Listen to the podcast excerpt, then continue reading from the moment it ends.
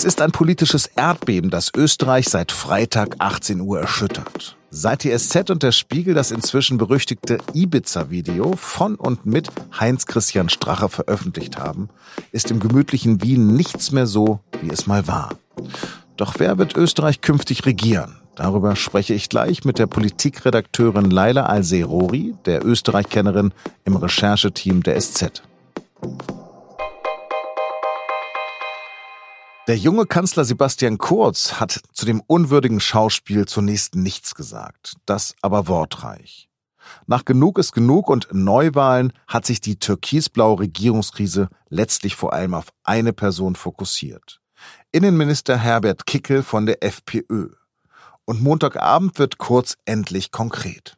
Innenminister Herbert Kickl war zur Zeit dieser Geschehnisse, die hier am Video zu sehen waren, Generalsekretär seiner Partei und er ist somit auch für die finanzielle Gebarung seiner Partei hauptverantwortlich gewesen. Kurz will also den Hardliner und Vordenker der Rechtspopulisten aus dem Amt drängen, auch weil er als Chef der Polizei und der Geheimdienste für die Ermittlung gegen seinen Parteifreund Strache zuständig wäre. Darüber hinaus habe ich in den Gesprächen nach der Veröffentlichung des Videos mit ihm, aber auch mit anderen Vertretern seiner Partei nicht wirklich das Gefühl gehabt, dass es hier ein Bewusstsein für die Dimension der ganzen Sache gibt. Umgehend danach kündigt die FPÖ an, dass wegen Kickels Rauswurf alle ihre Minister aus der Regierung austreten werden. Außerdem steht ein Misstrauensvotum gegen Kanzler Kurz im Raum. Für die FPÖ hat Kickel im ORF gesagt, das äh, sagt einem ja der Hausverstand, ähm, dass es ja eigentlich äh, irrsinnig ist, wenn man von jemandem Vertrauen verlangt in einer entsprechenden Abstimmung, äh, wenn man gerade demjenigen, von dem man das haben will, das Vertrauen entzogen hat. Alles also ziemlich verzwickt und verwickelt. Montag kommende Woche, einen Tag nach der Europawahl, wird wohl über den Misstrauensantrag gegen Kurz in einer Sondersitzung des Nationalrats abgestimmt. Eine einfache Mehrheit reicht schon und Kurz ÖVP hat nur 61 von 183 Sitzen. Ob der jetzige Kanzler auch der neue Kanzler werden wird, dazu bin ich jetzt mit meiner Kollegin Laila Al-Serori in Wien am Telefon verbunden. Wer wird denn Österreich ab Montag führen? Am Montag ist eine Sondersitzung im Nationalrat anberaumt und da wollen ein paar Oppositionsparteien einen Misstrauensantrag gegen Sebastian Kurz, gegen den Kanzler einbringen. Kann also sein, dass Sebastian Kurz ab Montag nicht mehr regiert. Werden SPÖ und FPÖ gemeinsame Sache machen? Das ist noch nicht ganz klar. Also beide Parteien sind sich noch nicht sicher, ob sie einen Misstrauensantrag mittragen wollen. Beide haben auf alle Fälle andere Motive. Also die FPÖ möchte sich höchstwahrscheinlich rächen nach dem Bruch der Koalition und die SPÖ, die möchte eine komplette Expertenregierung. Also die möchte, dass Sebastian Kurz nicht in der Übergangszeit regieren kann. Was passiert aber nach so einem Misstrauensvotum? Kann das wirklich sein, dass Sebastian Kurz nicht mehr reagiert und dann Experten übernehmen? Wäre das nicht einmalig in der Geschichte Österreichs auch? Allerdings, also es ist noch nie ein Kanzler über einen Misstrauensantrag gestürzt.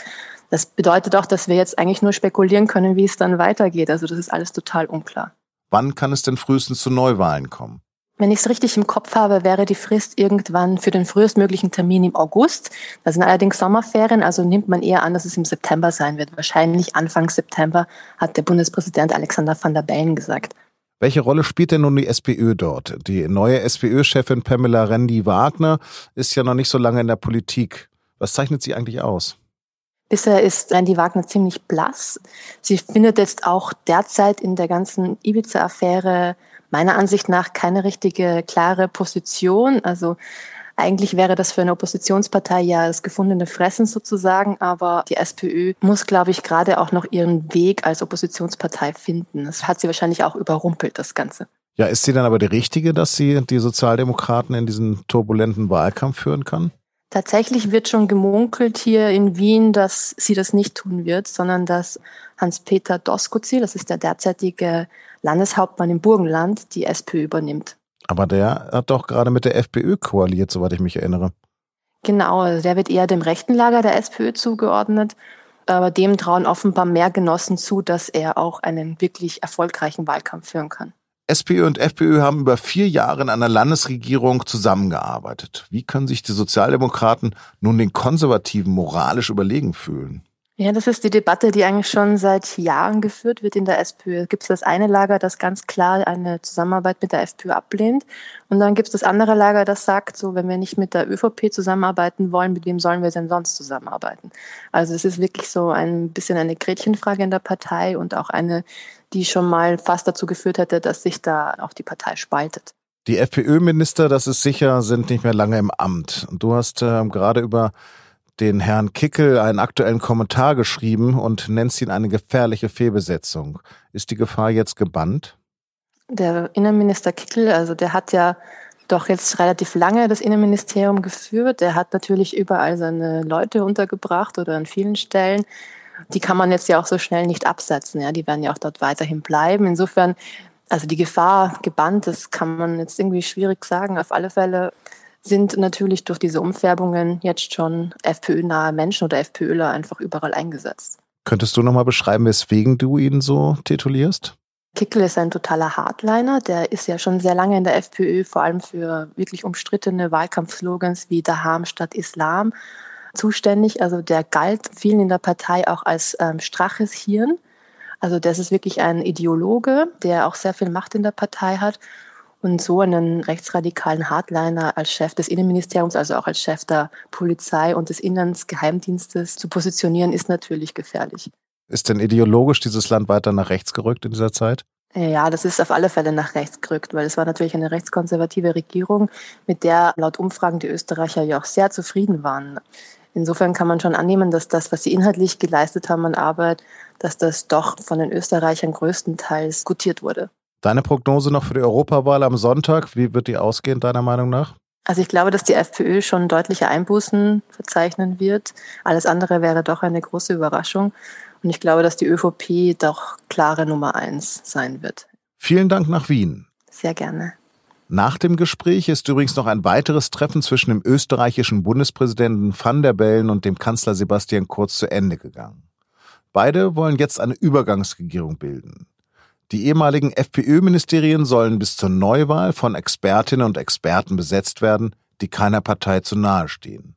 Die Namen muss kurz vorschlagen. Ich werde das ehe baldigst und rasch erledigen und werde daher dem Bundespräsidenten auch hier spätestens heute noch die entsprechenden Vorschläge übermitteln. Ich glaube, dass dieser Schritt entscheidend ist, um Stabilität innerhalb der Republik zu gewähren, um uns aber auch in den entscheidenden nächsten Monaten innerhalb der Europäischen Union handlungsfähig zu halten. Van der Bellen glaubt noch nicht an einen Misstrauensantrag gegen Kurz am kommenden Montag. Man kann nicht oft genug betonen, dass es eine Übergangsregierung ist bis zur Wahl. Und Sie haben recht, nach der Wahl kommen die Wochen äh, der Regierungsbildung und solange wird sie äh, im Amt bleiben. Und jetzt noch drei weitere Nachrichten. In gleich zwei Spendenskandale ist übrigens auch die neue Brexit-Partei von Nigel Farage verwickelt. Sie soll über ein PayPal-Konto undeklarierte Spenden aus dem Ausland beziehen. Der Manager der Partei dementierte. Vor wenigen Tagen war außerdem bekannt geworden, dass ein Multimillionär Farage mit mindestens einer halben Million Euro unterstützt. Er zahlt für Farage eine Villa, einen Chauffeur und einen Land Rover. Farage bezeichnete die Recherchen als Schmierenkampagne. Seine Partei liegt laut Umfragen zur EU-Wahl mit etwa 35 Prozentpunkten vor Labour und den Tories. Auch zehn Jahre nach Bekanntwerden des vielfach sexuellen Missbrauchs in der katholischen Kirche sind strafrechtliche Konsequenzen weitgehend ausgeblieben. Nur gegen eine Handvoll Verdächtige wird derzeit in Deutschland ermittelt. Die Staatsanwaltschaft München hat nur zwei Verfahren eingeleitet. In Berlin führt die Justiz derzeit kein einziges juristisch aussichtsreiches Verfahren. Und das, obwohl laut einer Studie in den vergangenen Jahrzehnten mindestens 3677 Kinder und Jugendliche missbraucht wurden. Mehr lesen Sie exklusiv in der SZ von Mittwoch. Laut dem Umweltbundesamt benutzen die Deutschen im Jahr 2,8 Milliarden Einwegbecher und 1,3 Milliarden Kunststoffdeckel. Mengenmäßig ist das zwar kein großer Anteil in den Müllbergen, aber sie verstopfen die Abfalleimer im öffentlichen Raum. Deshalb sollen sie für die Hersteller teurer werden, um auch den Verbrauch zurückzudrängen.